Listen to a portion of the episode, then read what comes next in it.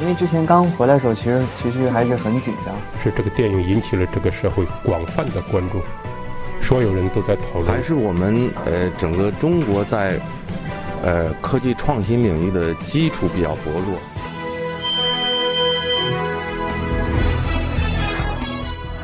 影响有影响力的人，中国新闻周刊。启蒙。前些年，赵立新写博文，如今工作节奏日渐忙碌，时间和精力有限，他很难有时间认真写作。写作在他看来是一件容不得随意和马虎的事情，毕竟是供人家阅读的，你得对得起人家的眼睛。至于阅读的习惯，他一直保持着，他经常几本书同时看。他目前在横店拍戏期间住的酒店房间里，放着铁凝的新作《飞行酿酒师》和日本文化史等近十本书。他只看纸质书，不习惯电子阅读。他偏爱故事类，至于历史类的书籍，常常读起来觉得有距离感，缺乏感情。我没有那么理智和冷静。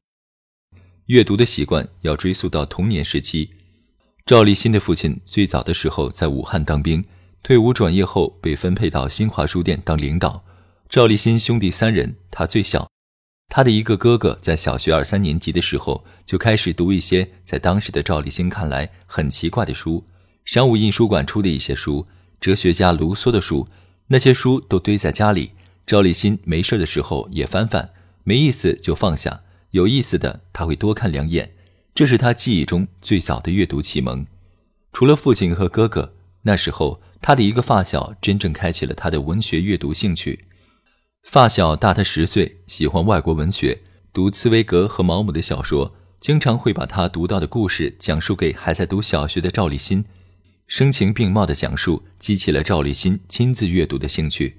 就这样，读小学三年级的时候，赵立新读了茨威格的《一个陌生女人的来信》和《一个女人一生中的二十四个小时》，也读讲述纳粹如何摧残人的心灵的象棋的故事。那时候读的一知半解，懵懵懂懂。长大后再重读，一下子就开窍了。赵立新说：“后来他之所以钟爱外国戏剧，很大一部分原因源于儿时阅读外国文学的经历。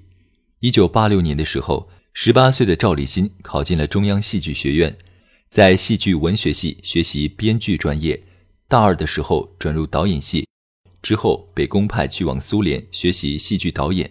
毕业之后，他去了瑞典。”成为了一名职业话剧演员，他也是第一个考入瑞典国家大剧院的中国人。两千年，他回国，成为中央戏剧学院的客座教授。此后，赵立新过着一种瑞典和中国两边跑的生活。瑞典的生活和工作，他没办法一下子割舍掉，花了六年时间进行断舍离。二零零六年，他彻底离开瑞典，也离开了中央戏剧学院的讲台，成为演员。除了演员，他还做编剧。从二零零九年的电视剧《血色沉香》开始，赵立新抛开其他一切工作，成为一名全职演员。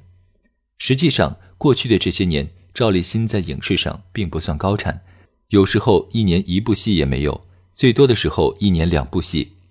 二零一五年拍《于无声处》，后来他凭借这部作品获得了第二十二届上海电视节白玉兰奖最佳男配角奖。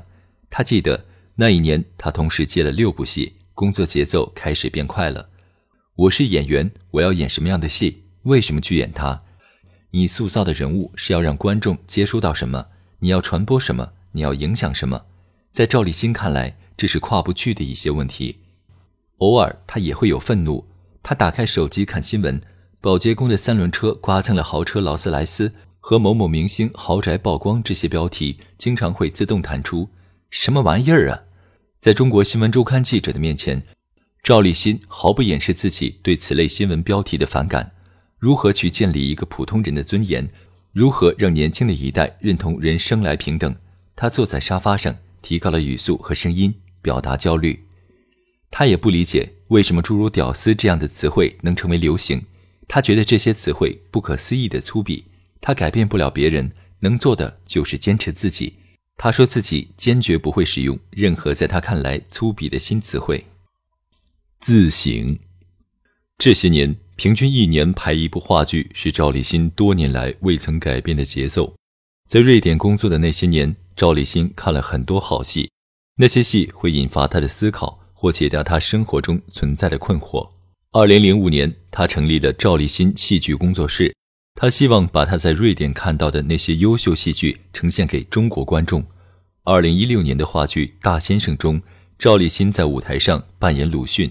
二零一七年，赵立新导演并主演了瑞典戏剧大师斯特林堡的名剧《父亲》。事实上，早在二零零五年的时候，赵立新导演并主演的话剧《父亲》就在北京人艺小剧场演出过。然而，把诸如《父亲》这类严肃的国外经典话剧搬上国内的话剧舞台，一开始的结果不尽如人意。